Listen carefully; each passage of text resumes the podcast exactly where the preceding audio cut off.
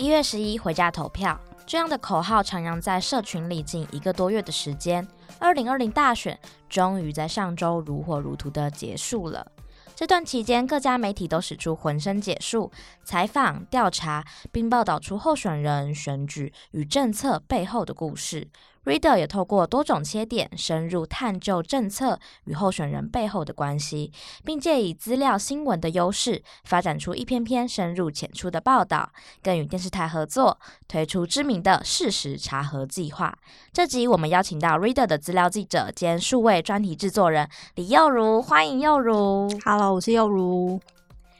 一开始最好奇的就是想要问一下幼如，大概估算一下，这次为了大选，Reader 总共推出多少相关的专题跟企划啊？呃，大概是九加二，就是十一个这样子。对，十一个。那个九是专题，然后二是企划吗？呃，应该说就是九是算是呃比较有。就是初始规划好的，那二是半路杀出来的这样子。对，哦、那可以大概帮我们略数一下，大概那九个什么，又有哪两个是半路杀出来的？那我先从那个临时半路杀出的开始，就是主要是一个是那个十二月十四上的一篇，就是。呃，脸书删除了很多关于韩国瑜粉丝团跟社团的这个新闻，以及十二月二十的这个脸书跟 Instagram 还有 YouTube 都大量出现了一个宣告我的投票意志这个 hashtag 的的贴文，就是说资料就是我们的守备范围吧，因为像我们过去就是 Twitter 它删除了很多就是。他自己自称是跟反送中有关的账号的时候，我们也是因为他们有资料释出，那我们就立刻就是呃把资料拿出来，然后看看里面有什么有趣的东西。那既然就是这次的战场这么近，就是在台湾，而且是呃跟大选有关，就是疑似有很多的总统候选人韩国瑜的，就是粉丝的社团跟粉丝页都被删除。其实也是刚好，因为我们之前就有在搜集，就是呃一些总统候选人的粉丝的社团。就是当时候就呃以为我们有这样资料，但是我们收集到的社团好像其实都没有被删除。那刚好就是因为 Q Search 他们有有收集这样的资料嘛，那我就是拿到资料，那我们就当然就赶快很快速的进行分析，宣告我投票意志也是，就是当时候出现了这样的一个社群状况，然后因为 Q Search 那边刚好有资料可以看，那我们就很快的去就去做了这样的。的报道这样，我有印象，那个时候这两题都就是出的很快，我还没有认真思考这件事的时候，Reader 就已经出完报道了。所以像这两题是你们那个时候突然发现这个现象，然后组内团队内就讨论说，好，那我们也要来做这个题目吗？其实也不是组内，就是。老板说，然后就我本人就是加班 到 不知道几点，然后就把它写出来这样。哦，其实还好啦，就是因为说，因为毕竟我们过去呃，其实已经有呃一次算一次吧，就是像 Twitter 那一次的的的资料的分析，算是做的，我们出了三篇，然后算是对那批资料做了非常深度的分析，所以其实现在一拿到资料。其实对我们来说并没有很困难，就是说，因为可能就是说想到的切点，或是说技技术上其实都没有那么难。那其实主要是呃资料的取得会比较麻烦一点，因为像过去 Twitter 它是主动释出这个资料嘛。那我觉得史上最佛心的社群平台就是 Twitter 了，因为没有 没有平台会像他们这样子，就是这么主动的去公开呃他们被删除的东西。那 Facebook 其实是真的是靠就是呃 Q Search 他们那边。帮忙就是释出了资料，那我们才有办法去做进一步的分析。这样，嗯嗯嗯。刚才提到的是，呃，宣告我的投票意志，就是之前社群出现这样，就是很多呃女性网友抛出这样的 hashtag 的那个分析，然后以及哪些韩粉粉专被脸书删除了，这两个都是脸书的资料。那刚才其实又有提到之前有做过 Twitter 的，那我也想要问一下。你们在做 Twitter 的账号分析，跟在做脸书的账号分析的时候，有你觉得有什么根本性的差异吗？或者是资料分析的时候有没有遇到过什么样子的困难？呃，一个就是，就像我刚刚讲，就是说推特它其实就是真的是很佛心的社群平台，所以基本上它公布的资料是相对完整的。当然，有一些栏位它其实也是没有公布这样。然后，呃，但是就是脸书这部分，就是因为我们是跟 Q 社去拿资料，那呃。他们其实应该是利用所谓就是爬虫的方式，就是说他们就是会定期去呃抓脸书上公开的内容嘛。其实资料并没有那么的完整。我的意思是说，呃，像 Twitter 的部分，我们其实甚至是可以用呃其他的方式去要到去去抓到这些。呃，账户过去在一段时间内的所有的贴文，所以我们可以去分析说，诶，这些账号以前都在干嘛？对，那可是像这次 Facebook，它可能就没有办法，有有一些先天上的限制，就是说，对，就是毕竟就是资料的来源不一样。我觉得这这是最大的困难啦，因为我还是觉得，就是资料它越原始，或是说越多越完整，可我们可以挖到的东西其实越多的，这样。嗯嗯嗯，可以理解。那另外一个大选的脸书占很重要的一部分。另外一个关于脸书的大选的专题是，你们有做了脸书广告。这个像这个就应该是你们原本就有呃预计有计划的嘛？哦，对，呃，其实会关注脸书的政治广告，其实是从。政治献金跟看板追追追这两个专题开始，就是从政治献金我们开始关注到，就是说呃选举中的金流嘛。那从看板追追追，我们更进一步知道说，嗯，就算有规范要申报，但是申报的完整度还是非常仰赖候选人诚实的程度这样子。所以就是我们就会发现很多的广告。在候选人如果没有申报的话，就是就会随着看板被卸下来，就就消失无踪。那更不用提在网络上的广告了，这样子。那政治广告这个专题呢，其实就是奠基于呃刚刚那两个专题的经验，就是我在脸书要开始有一些踪迹，就是要开放。政治广告就是他们新增了政治广告这一个规范，然后就说，就是如果有要发布政治广告的人，那他就必须要揭露他的呃金额跟呃就是出资者这样子。那那个时候其实。我们都以为，就是我们是，就是我跟一些关关心政治献金的一些呃社群居零 V 的网友们，我们其实都一直觉得说，呃，这可能是一个动作是，是就是因为那时候呃立法院也要修法，所以我们那时候就觉得说，诶，好像只是脸书为了一个修法的预备动作一样。对，那几个月之后，就是没有想到脸书真的居然就是在法令还没有通过之前，他们就自己主动要求所有的。就是只要你要放政治广告的话，只要你的贴文内容要下广告，而且这个内容是跟政治社会议题有关的话，你就必须要做这个认证的动作。所以认证动作，就是你要揭露你是谁，然后这些资讯都会随着你下广告这件事情，然后被揭露在大家面前。那我觉得这是一个非常。嗯，很就是非常进步的一件事情，就是脸书主动为了台湾的大选去揭露这个政治广告。对，那因为有这个资料，就是所以我们那时候就想说，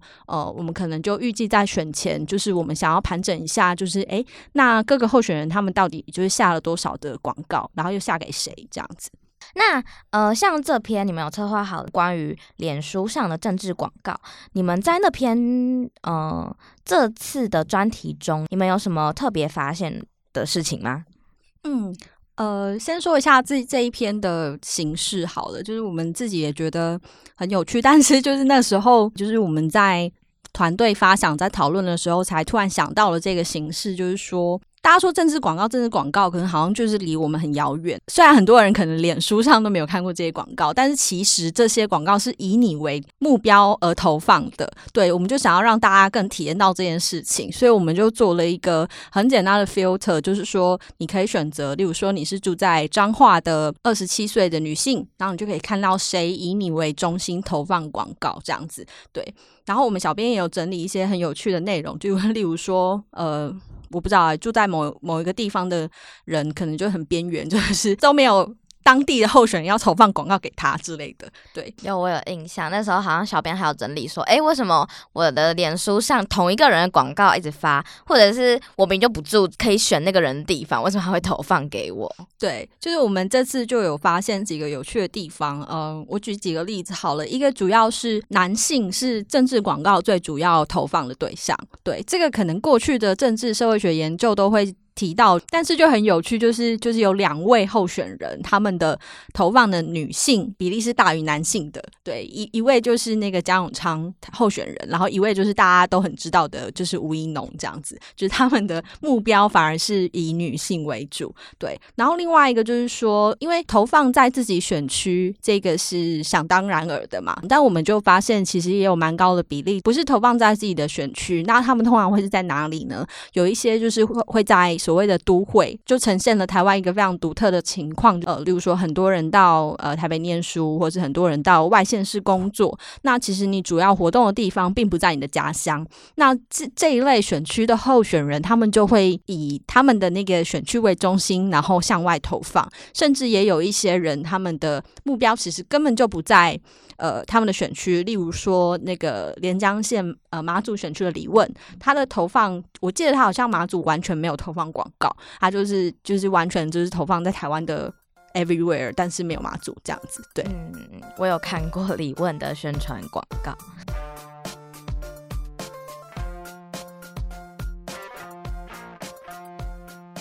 除了刚才有提过的两个突然杀出来的，一样是脸书上的专题，呃，宣告我的投票意志，以及删了哪些韩粉粉专以外，还有原本就企划好的脸书上的政治广告。那除此之外，还有其他的专题，像是总统候选人他们拜了哪些宫庙？因为前阵子很多人传说，哎，宫庙其实是地方很重要的势力来源，然后或者是在选前，其实应该是选举当天早上。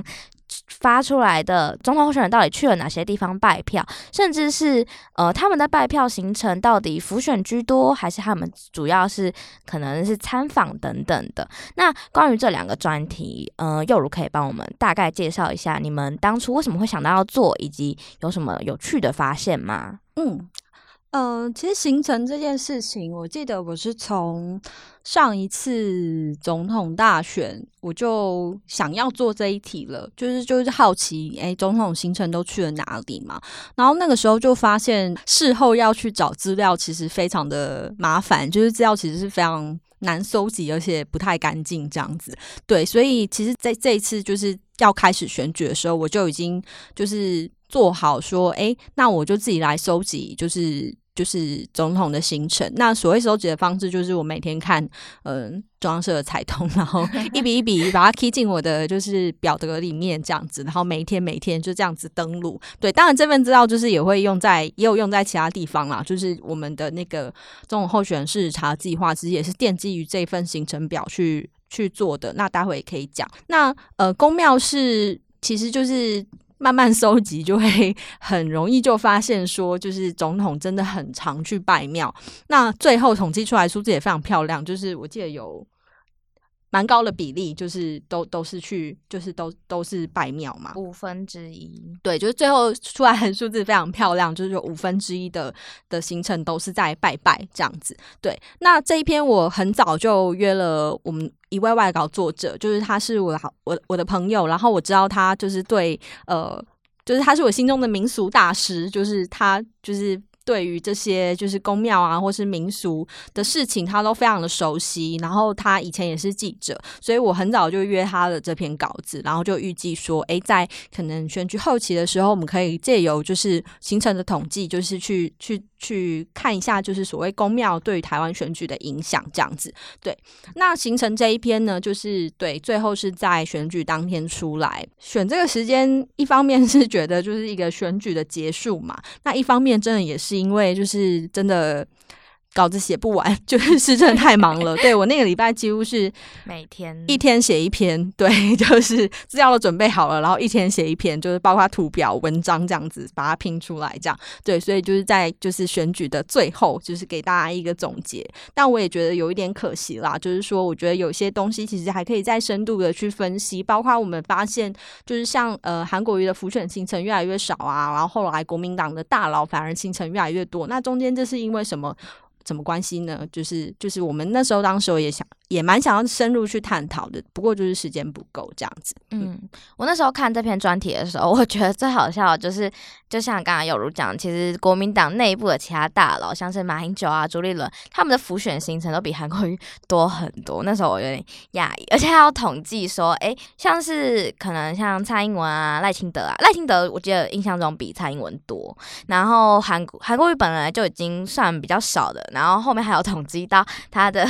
太太里李佳芬，对，就是韩国瑜后来还越来越少这样子，对，嗯嗯嗯。那我其实有点意外，因为你说那个是你自己一笔一笔 key 进去的，哦，对，对，呃，好，就是其实这跟另外一个计划也有关系啦，就像我刚刚讲，就是因为呃。上一次要做的时候，就发现就是资料很难找嘛。其实也不是一天，就是三天 key 一次这样。就是因为我们呃，就是我们有买中央社的，就是彩通，对，然后就我们就是就是每每几天会看一下，然后就把总统的行程复制出来，然后贴到我们的表单里。就是一切就是这么的。朴实无华，没有什么，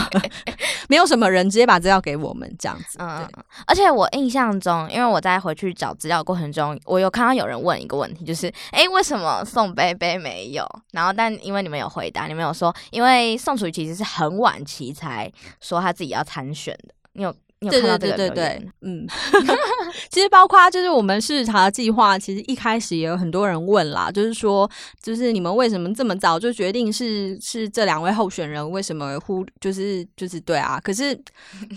我们也没有偏颇，因为就是呃。确定要选的，呃，而且就是就是说依法，就是因为他们呃上一次选举就是有过门槛嘛，那他们依法就是可以提出政党的代表，然后不需要经过联署。那那时候亲民党就是还还没有说要选嘛，宋贝贝就是真的很晚才说要选，对，十一月才说。对，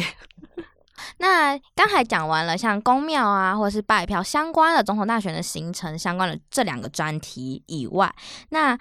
另外，其实你们也有针对不同的可能是总统候选人他们的支持者，或者是他们所提出的政策进行分析。呃，政策这一个专题呢，它其实是呃我们事实查核计划的一个延伸，这样子。那我先介绍一下我们的事实查核计划。其实我们在呃，大家会在呃我们的二零二零总统大选的专题表看到，就是我们一月九号出了一个事实查核报告。然后我们在呃总统辩论那一天也参与了公示的即时查核。那但是呢，这个计划其实是从今年呃去年呃八月九月就开始的一个计划。对，然后我们。跟了十几家媒体合作，然后跟乡民一起做了这件事情。那简而言之呢，就是我们每一天，就是我刚刚讲到的行程表，以那个行程表为 base，然后公视呢那边会提供就是两两位总统候选人公开的行程的影带，然后我们就呃把这些影带呢登录，然后把它切成二十秒为单位的一个片段这样子，然后就上传给乡民打逐字稿跟验证。那这些。呃，当这些影像转化成逐字稿之后呢，它就会经过我们的呃标示之工，然后呃标示说哪一些内容含有可以查证的内容，然后最后这些含有可以查证内容的的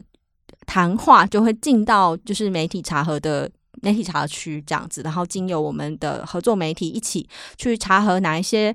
呃，谈话是正确的，哪些谈话是错误的？对，那这个计划就是从呃，我记得是从九月一号正式开始，然后一直一直。持续到就是选举投票那一天，对，就是这是一个非常长期的计划。对，这政策文章它其实是事实查核计划，我我们对于事实查核计划的一个应用。这是什么意思呢？就是大家可能在想象事实查核计划的时候，也会有一个好奇，就是说，诶，为什么媒体要一起合作？就难道就是独家会被被会不会被抢走这样子？对，就是因为。呃，这个起源其实也是，就是因为像我从呃出社会以来，我就一直做工作是专题记者。那对我来说，就是呃要写深入的报道，它的前置是需要呃相当多的基本功。那总统大选，它又是一个各家媒体都一定要做的一个大的题目。那对我来说，我就会觉得说，诶，那每天看这些候选人在讲讲的话，你也不知道他是真的假的。那在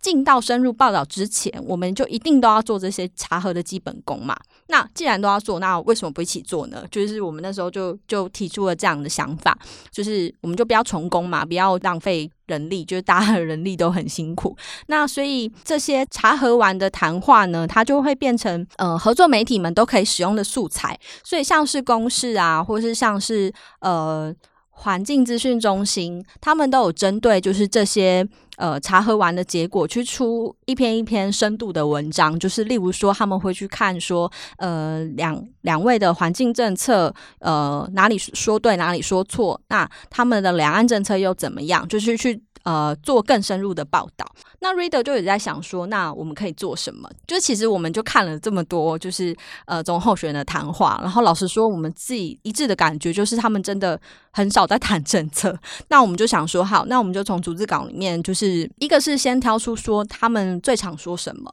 那第二个就是从他们很少说政策里里的很少的 政策谈话里面，再去找出说，那他们最关注的是什么？然后尝试去去比较一下两。两位候选人提出的政策这样子，因为我们自己觉得啦，就是说，呃，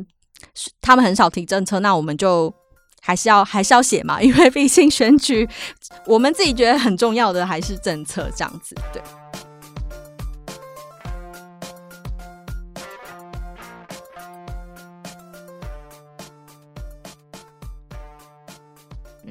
那呃，刚才有讲到有跟蛮多不同媒体，可以帮我们介绍一下，像事实查核计划，你们有跟哪些媒体合作吗？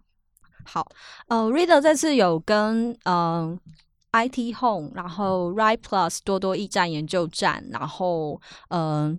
公视 P Shop 新闻实验室，然后未来城市天下卧草。华视环境资讯中心、关键评论网，还有新兴科技媒体中心合作这样子。那中央社，呃，他们是我们的合作单位，这样子，就是他们提供了我们这个新闻资料库的查询，对。然后还有就是新兴科技媒体中心也是，就是他们提供我们一些专家的名单，可以让我们辅助我们的查核，这样。嗯嗯。好，呃，除了事实查核计划以外，你们其实也有其他的专题有跟其他的媒体合作嘛？像是呃第三实力那个，你们就是跟关键评论网合作。嗯，对，其实跟关键评论网的合作，其实也可以回溯到上次大选，就是我们其实做了很类似的专题，就是上次大选，我们就是请了整个团队之力去做了一个，就是肉搜候选人的工作。就是我们去去，我们做了一个专题，叫做“你全家都议员”跟“你全家都议长”。就是我们我们常常看到，呃，一个议员连任几届嘛，但但是其实，那如果加上他们这个家族可能在当地蝉联了非常久的势力，那这个关系图到底有多大？我们就想要把它视觉化出来。所以那个时候，我们就真的是每一个议员都去肉搜他的亲戚关系，然后最后去做出了这个专题。那那个时候，关键评论网其实也做了一个蛮类似的专题，这样子。那那个时候，我们就对啊，就发现就是彼此都花了很多力气在做。那就是也是像刚刚事实查核讲的一样，就是就觉得说，哎，人力这么宝贵，那我们是不是就是不要不要重工这样子？对，所以其实这一次我们就有跟关键评论网就有想到说可以合作。那要合作什么？其实我们就也讨论了一阵子，这样第三势力投票指南这一个题目，主要其实是呃，因为这一次的政党票大爆炸，就是说除了国民两党以外，我们还有十几个政党可以选。那这 老实说，对我来说，这次的第三势力其实是跟过去是蛮不一样的风景。有一些是从呃已知的政党分裂出来的，那有一些是宗教，然后有一些是就是大家好像也不太认识的，对。但是他们到底是谁？那是不是其实根本跟以前就是跟他们分裂出来的地方很类似？那我们就很好奇啊，就是为什么一定要分这么多政党？那这些政党彼此又有什么不一样？那当然嘛，十七个政党就是。呃，就觉得是一个很难的工作，对，然后我们就提了这个这个想法给关键，那关键也觉得说，诶，不错，就是可以来了解一下他们到底有什么不一样，对，那我们那时候就是设计了一个问卷，就是希望就是十七个政党都可以回答，那另外就是关键去采访了呃每一个政党的不分区候选人的第一位，然后由他们去。聊一下，就是说，诶，他们为什么参选，或者是他们为什么代表这个党？那接下来就是，我们就针对问卷的结果去，呃，做了一些不同的呃分析报道，这样子。嗯，这个专题的呈现形式真的蛮有趣的。它后续主要呈现形式其实是像是有点像去年哎前年前年公投票盖章的感觉，就是哎某某事情你同意吗？你不同意吗？只是有趣的是，它会有问号的部分跟惊叹号的部分。惊叹号就是你可以在。呃，就你可以再发表你自己的意见等等的，然后这个形式我就觉得蛮有趣的，因为你可以很第一是你可以很容易的看出他们对于某一些政策的倾向，可是接下来还可能透过惊叹号或者是透过深入采访的部分，然后又可以了解说哦，所以他对于单一的议题，嗯，又有什么样子的表态？那像是这个专题内，其实还有分，它其实分支成三个专题啦，然后这三个专题一个是。一个是有点像是概率性的去看，说第三势力有哪些，然后第二是说，哎，未来的关键少数是哪些党，然后以及这是讲出了蛮多宗教的政党的，有这三个专题。那其中我想要问的是，关键少数的那三个政党，你们是怎么选的？因为他们最后是选出了民众党，然后时代力量跟亲民党，嗯，跟亲民党。好，其实是因为民调啦，对，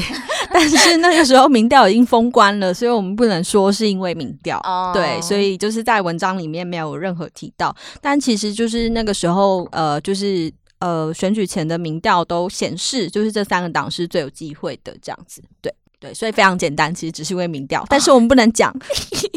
哦、没关系，现在可以讲了，我觉得蛮特别，因为那个时候我看的时候觉得，哎，这三个政党其实。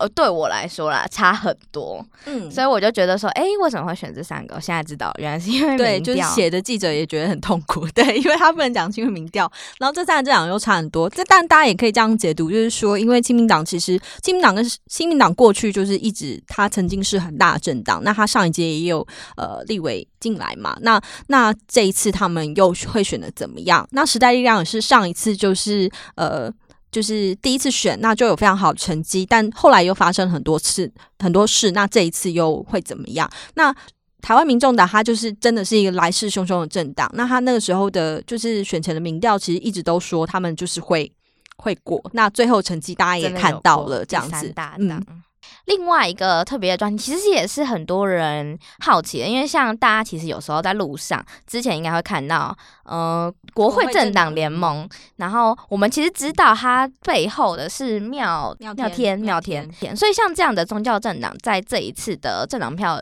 就政党的选举中，其实有蛮多的。那你们在那个专题中，就是你有没有发现什么呃，例如特别的事情嘛？或是他们的特性？嗯，呃，就是其实这这并不是宗教参参政的第一次，但是这应该算，我记得应该是第一次政党票有可以投走宗教的联盟的。真的详细每一个政党的表态，真的要请大家去看问卷。但是我们自己归类发现，就是其实有蛮多是不满于就是民进党的政策，一个是呃影响非常大的，一个是同婚，然后一个是呃那个年改，嗯嗯，对，年改就是主要是这两个议题，对，就是他们很多人都都是觉得不太能够接受，就是公投之后的处理方式，这成为他们一个参政的动机，这样子。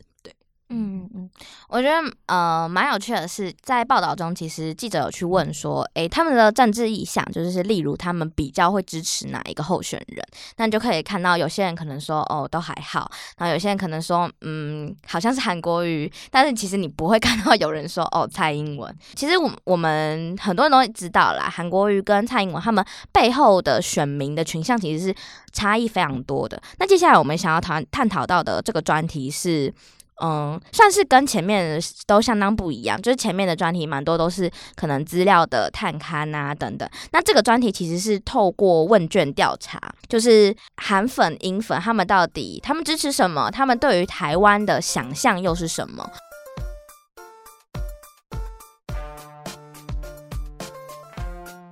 这个专题，他们其实是透过走访了二十一个呃韩国瑜、蔡英文的造势场合，然后去采访那一些现场的人，然后做出来的一个问卷调查。当初为什么会想到要去嗯、呃、这些造势场合，然后去采访这些支持者呢？嗯。呃，这个专题最初最初的想法，其实是来自那个时候看到呃，香港李立峰老师他的街访团队做的一个调查。那香港李立峰老师的团队其实是这次反送中运动中，就是香港反送中运动中非常重要的一个街访团队，就他们一直在就是抗争活动的现场去访问民众，然后了解最新的民意趋向。那我记得就是那个时候他们去访问了呃反送中运动的群众，跟就是。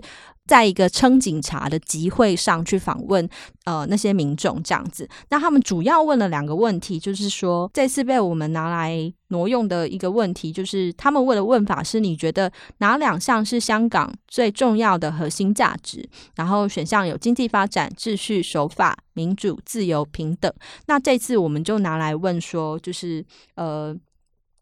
如果只能选两项，你会优先想要给下一代什么样的社会？这样。那另一题就是他们问了那个香港人说：假如你有下一代，你会希望他们倾向是独立思考、尊重长辈、有好奇心，还是有礼貌、服从，还是质质疑权威，还是守规矩，还是为人设想？这样子。对。那结果出来就是差异非常的大，就是说反送中的支持反送中的群众呢，他们基本上都支持自由、平等、民主。然后在另外一群人，他们就是。呃，支持秩序跟守法这样子，对。那那个时候我就是单纯觉得说，诶，这个好有意思哦。那就是这一次选举，就是一直在讲说，两面支持者很不一样，然后我们一直活在 平行时空，我们一直活在同温层里面。那到底就是我们之间差距有多大？诶，那如果可以针对就是这两群人的支持者去做调查，那可能会是一件很有意思的事情。然后选择造势场合的原因是，就是因为如果我们只在网络上发问卷，那真的是永远都是同温层的人会回应我们。对，那另外就是说会去造势场合的人，他相对来说就是一个比较积极的支持者。对，所以这个专题其实是你们你们呃看到香港反送中那的那个街访，然后萌生出来的一个 idea 吗？对，没错。嗯，因为我自己觉得很有趣的是，这个问卷调查让我可以看，好像可以大概的，就我们原本只知道说，哦，嗯、呃，蔡英文的支持者跟韩国瑜的支持者有相当不同的认知与他们支持的事情，可是在这个专题中，我可以很明显的、很明确的知道他们到底支持什么，然后他们。到底相反在哪里？即便即便，其实民主都是呃两个阵营的支持者非常重要的一个词，就是韩国瑜的支持者把民主放在第二重要的，然后蔡英文的支持者把民主放在第一重要，其实都是前二重要的。但是他们到底在哪里不一样？我觉得这件事蛮有趣的。然后以及是我觉得蛮有趣的是，这份问卷它收集完以后，不是只是很单纯的把这些问卷结果。呃，抛出来而已，而是他透过这些问卷结果，有在进行进一步的交叉比对。我例如说，两方的支持者对于经济现况的看法。呃，蔡英文的支持者跟韩国瑜的支持者就有相当大他们认知上的不同，即便这个跟可能跟他们认同什么价值没有关系，可是他们关于经济的现况的认知，其实也会影响可能他们支持谁等等。然后另外一件事是，像是他们因为有一个问题是，你觉得哪一个政体比较好？可能是独裁，嗯、可能是民主的政体，那或者是有些人会觉得哦都一样。那这三者或者是觉得都一样的话。呃，会出现在蔡英文的造势场合，跟会出现在韩国瑜的造势场合，他们又对经济的现况有什么不同？你们当初是怎么想到透过这笔问卷，然后进行交叉比对的？呃，先讲一下题目设计好了。其实，其实这些题目都不是我们设计的，就是过去其实 Reader 也有很多次做过问卷的经验，就是我们深完全知道设计题目是一个非常高的成本，然后我们就是就想说，我们要动用这么大批的人力，然后。这么宝贵的场合，然后去接触到这么多的支持者，就是这就是要问什么问题是一件非常关键的事情。对，所以其实我们这次是沿用了呃中研院的社会变迁调查的问题这样子。那中研院的社会变迁调查过去已经执行过非常非常多次，已经就是真的好几年了。对，我记得从一九五六年开始就有了这样子。对，然后一开始其实我们挑的题目更多，就是我们还有问说，就是请问政治方面的。决定你你赞不赞成应该要让年纪大的人多负一点责任，或者说你赞不赞成国家大大小小事情都应该听从政府首长的决定？然后或是说你赞不赞成，大家的想法若不一样，社会就会很混乱这一类的价值的问题。所以我们最一开始才会把它定调为它是一个价值调查。但是就是我我们实测问卷之后就发现，就一个是这个问卷太长了，就是 大家做到后面可能会不耐烦。然后第二个是，其实中研院的这个题目就是有一点。有点太文绉绉的，就是我们访问都会被问很多次，说什么叫做政治方面的决定这样，然后因为我们又不能超译它，对，这样就可能会不准这样，所以我们后来就放放弃了前面的题目，然后留下来我们剩下的这些题目，对，那所有的题目大家都可以在文章里面看到，对，那。好，然后其实最一开始我们是抱着一个很天真的想法，就是觉得说，呃，这个题目就是呃有这个题目设计，那我们就可以跟过去的呃过去社会变迁调查里的，就是国民党支持者或是民党支持者，或是大家的想法是怎么样来做比较嘛？对，但是到后来我们给学者看的时候，学者都非常就是跟我们说不行，就是 因为就是。对，就是我们真的太天真，因为调查方式就是不一样，对，所以他们就是觉得不容拿来比较这样子，对。然后他们就是也是鼓励我们说，其实我们的就是内容本身就很有趣了，其实真的不用就是谈太多过去的东西这样子。大家如果有兴趣的话，大家也可以自己去中研院找这些研究，就是说其实过去这些题目他们都有做过，就是全台湾的抽样调查。所以，例如说像我文章里面有提到一个，就是说其实趋势是有越来越多人觉得就是。独裁有时候比民主好，这样子，对，就是这个是一个长期的趋势。然后就是呃，我们在做出这个结果之后，呃，因为像 Reader 资料新闻进行的方式，就是我们其实都是自己做完，就是我们会带着资料去找呃，帮我们看这个资料的学者们，这样。然后学者看在看这个资料的时候，就是就看出了一个，就是我我一开始没有料到的东西，就是。就是刚刚湘云提到的，就是民主政体这件事。他就说，他发现韩国瑜的支持者们有比较多的人觉得，不管什么样的什么样的民主政体，对他来说都一样这样子。对，那他就说，哎，这其实某种程度上跟就是那个民粹主义有点像。那他那时候就说到这件事情，然后就大概跟我聊了一下民粹主义这样。然后他就说，嗯，不过很可惜耶，就是你们好像没有问到经济的问题，因为民粹主义都。就是会支持民粹主义的人，通常都是在就是经济分配通常比较弱势的人。然后我就说，等一下，我们有，然后我就赶快把 就是这一题拿出来，然后交叉比对给他看了一下这个数字，对，然后就就非常就是就是就就结果就还蛮有趣的，就是说真的有比较多的人，就是呃就是觉得民主体制什么政体对他来说都一样的人，就是真的都觉得。就是台湾经济不好，这样子，嗯、就是这是一个蛮有趣的结果，这样，嗯嗯，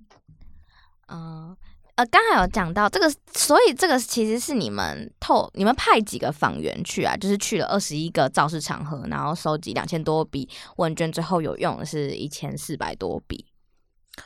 呃，实际的人数我有点，等一下我有记。就是 Reader 在做这个题目的时候，就是最一开始就是我们我们自己的记者就是去了各个造势场合，就是自己把问卷 run 了一次，然后也就是修正了我刚刚提到的东西，就包括题目太长、太拗口的部分，然后最后就是 run 出一套流程。那我们也发现，就是光靠我们四个人的力气是。就是三个记者加小编的力气是绝对不可能在选举之前完完成问卷的，因为我们那时候最一开始设定的目标是一千份，就是我们希望有各有两边各有五百份问卷这样子。对，所以我们就呃很快在 Reader 上面就是招募了做这份工作的工读生这样子。那我们最后是招募到了二十五个人，对。那实际实际去的可能没有那么多，但是我们的方式就是我们每每一个周末以前我们会。会在就是群组里面就是公布明天的行程，那就看就是谁认领，对，就是谁有空去这样子。对，那这些职工真的非常辛苦，因为。就是这些行程都是在前一天晚上十点过后才会公布，对，然后所以他们就是对啊，就是要很晚才能知道明天要去这样子，对。那其实真的是蛮辛苦，就是一个劳呃劳心费神的专题，而且他其实也是蛮晚公布的，呃，选举前两天的时候终于把这个东西做出来，但我我自己蛮喜欢这篇专题的。那综上所述，我们大概已经。略数完了这次 Reader 透过大选有做过的相关报道，那 又有什么心得吗？或者是说，呃，你在做这些报道的时候，你有觉得有什么东西是你还想要再去查，只是没有时间，或者是有什么东西是你可能特别印象深刻的吗？嗯，呃，就是其实老实说到选举后期，就是就是真的非常忙，就是包括我 刚刚有提到最后一周，真的是几乎是一天写一篇。那就是其实那时候已经麻木到，就是没有办法有太多的 情感。对，但我一直是说，就是其实那个时候做完，呃，我自己最喜欢的还是就是回响很大的这一篇价值调查啦。就是那时候写完，就真的有一种，嗯，就是。当然不是说其他的专利不好，但是我自己就是真的有觉得，就是好好的完成了一篇作品，这这这这样的感觉。那后来的回想也也很好，我就是也蛮开心的这样子。对，就是后期就已经真的就知道我们的 loading 没有办法 再继续做新的。那其实有一题我们自己觉得，我自己觉得蛮可惜的啦，就是说我们曾经有想要视觉化，呃，就是立法院四年来都做了什么，就是我们想要透过法案进度的视觉化，然后去去去。有点像是检视，哎，这第九届立法委员他们的成绩单这样子，对。但这个这个遗珠呢，就是我们最近正在执行它，所以可能 未来也有机会可以看到它这样子。嗯，好，那谢谢今天幼如跟我们的分享。其实刚才幼如有讲到他自己最有印象，其实最后一篇，其实虽然现在已经选举结束快要一个礼拜，然后或者是有些听众可能听到的时候已经超过一个礼拜了，但是。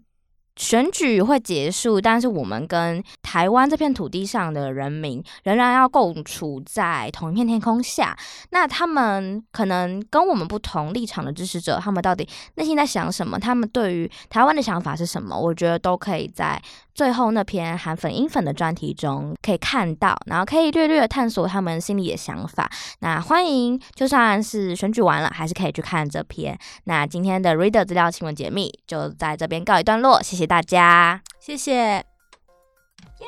好，谢谢，辛苦哟。